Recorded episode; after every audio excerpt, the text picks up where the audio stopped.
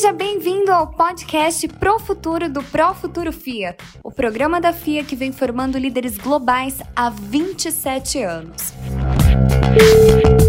Se você é um profissional que quer se manter atualizado em relação às tendências mais diversas, então você está no lugar certo.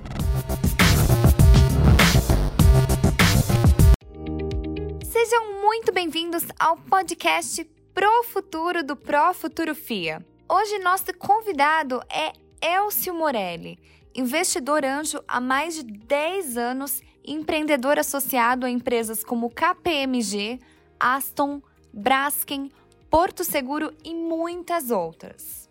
Olá, Leia. Obrigado mais uma vez pela oportunidade de trazer um pouco da minha experiência como investidor anjo.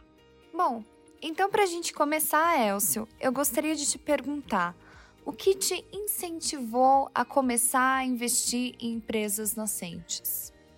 Bom, a questão de investir em empresas nascentes, o que motivou a buscar esse caminho, como pelo menos uma parte da minha vida profissional, foi a minha curiosidade, né, e meu desejo de sempre olhar negócios em vários setores e apoiar negócio em vários setores da economia. Eu tive um momento, o meu momento de empreender. E sei bastante a dificuldade né, que esse empreendedor encontra nesse início de jornada, nesse início de construir uma empresa. Então chegou um momento que eh, eu buscava uma forma de ajudar outros empreendedores a iniciar esse caminho. Foi quando eu conheci o conceito de capital anjo. No conceito de capital anjo, o objetivo é trazer algum capital financeiro para ajudar esse empreendedor, né, no início dessa nova empresa, mas principalmente o que a gente chama de capital intelectual. Algum conhecimento, alguma expertise que o investidor anjo aporta além do capital financeiro. Isso me motivou muito e comecei a atuar nesse mercado em 2008, praticamente quando não existia esse mercado ainda no Brasil. Então eu me sinto parte do início desse mercado e de todo esse processo de criação do ecossistema de empreendedorismo no Brasil. E quais são os principais desafios de investir em uma startup? Basicamente, é, eu considero risco de mercado, né? E um risco de mercado aí a gente fala sobre Brasil e os desafios de se empreender num país como o nosso, né? Muita burocracia, muita dificuldade de acesso a capital, principalmente em capital, com custo razoável para uma empresa que está nascendo, né? Então, uh, esse risco de mercado é algo que a gente não consegue resolver plenamente e sempre é uma grande dificuldade para o início de uma empresa.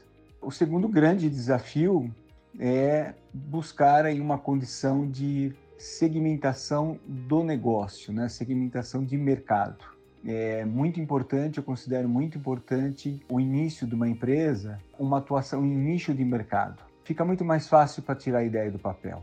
E buscar esse nicho e identificar esse nicho nem sempre é muito fácil. Então, esse também é um grande desafio na hora de se investir numa empresa, né? E principalmente na hora de se iniciar uma empresa nascente.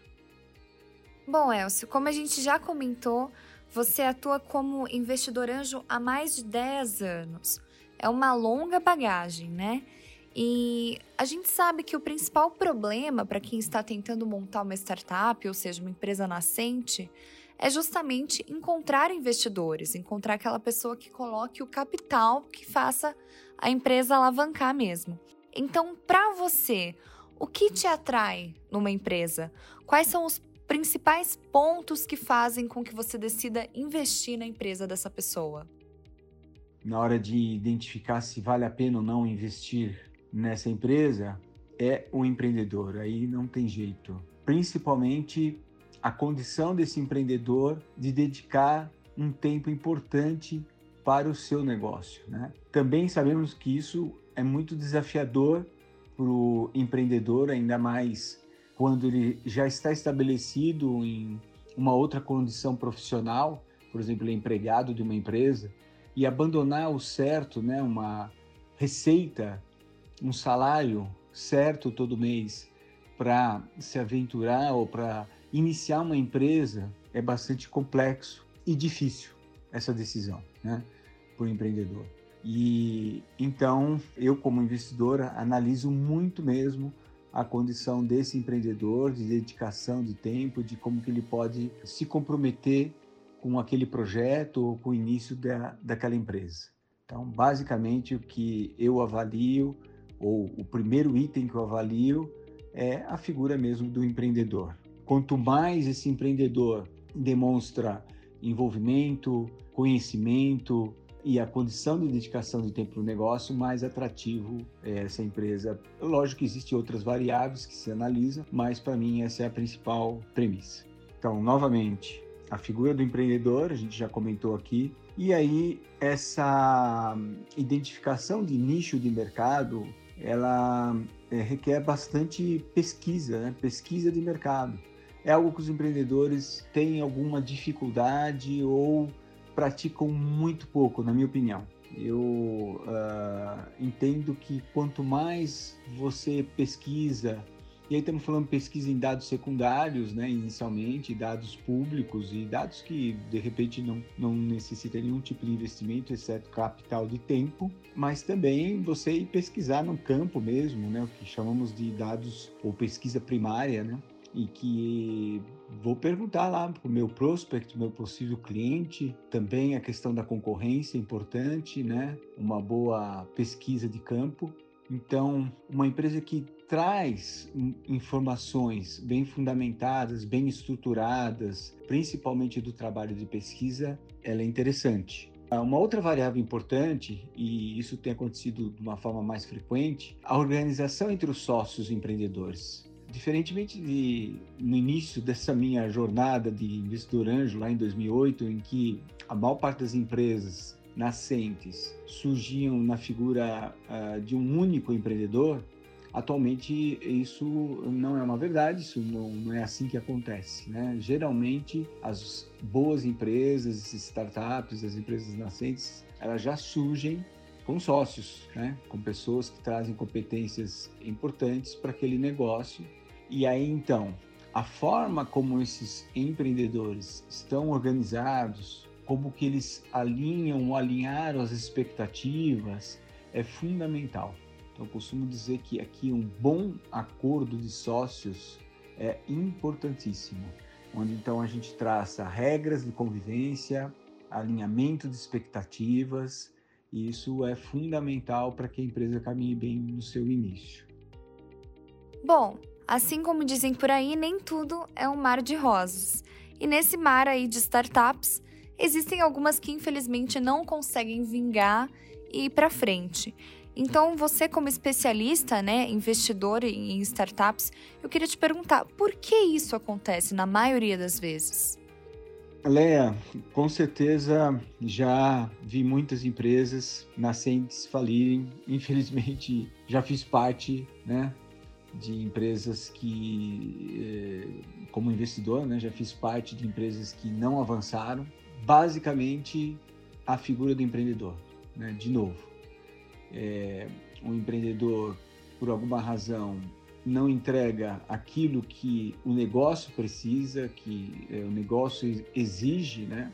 E aí pode ser um capital de tempo importante ou até alguma competência importante. Então, quase todas as empresas que eu presenciei, consigo me lembrar pelo menos aqui de seis empresas em que eu participei diretamente, ou como sócio ou como mentor, a dificuldade de avançar e que faliram, né, que não, não seguiram adiante, foi problema, foi um problema com o empreendedor.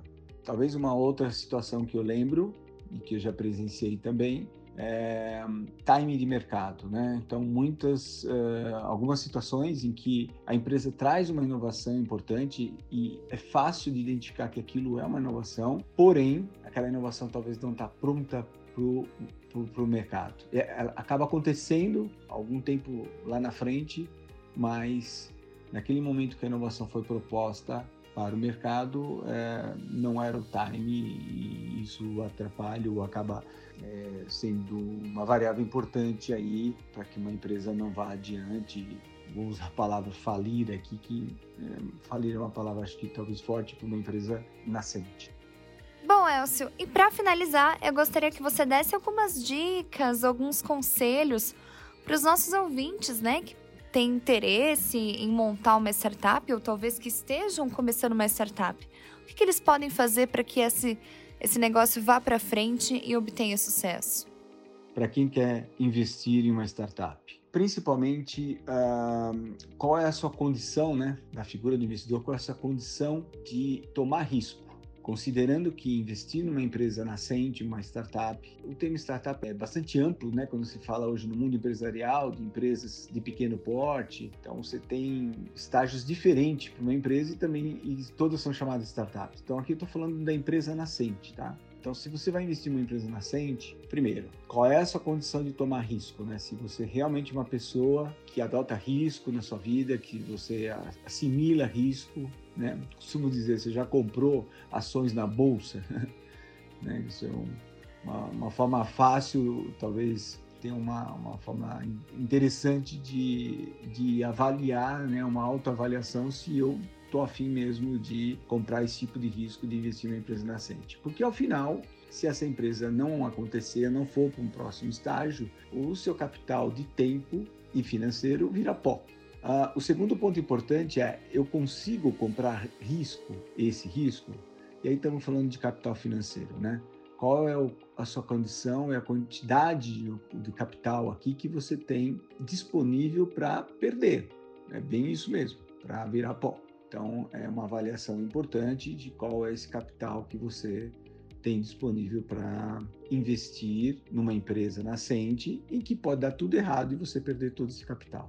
O terceiro ponto fundamental, qual é a condição de tempo ou de então capital de tempo para que você possa se dedicar em atuar junto com o empreendedor. Ao final, quando você vira sócio dessa empresa nascente, você está no mesmo barco com o empreendedor. Lógico que na linha de frente, no operacional da empresa, é o empreendedor e é importante que seja respeitado esse papel. Né? O empreendedor é que toca o negócio, o investidor ele está lá apoiando, acompanhando, abrindo portas, dicas, trazendo alguma competência mais específica.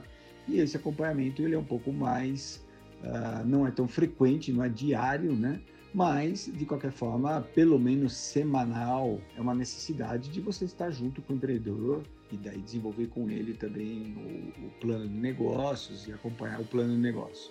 Esse é um outro ponto fundamental para quem vai investir numa startup, né? Qual é a sua disponibilidade de tempo, capital de tempo, eu chamo dessa forma, para atuar junto com essas empresas.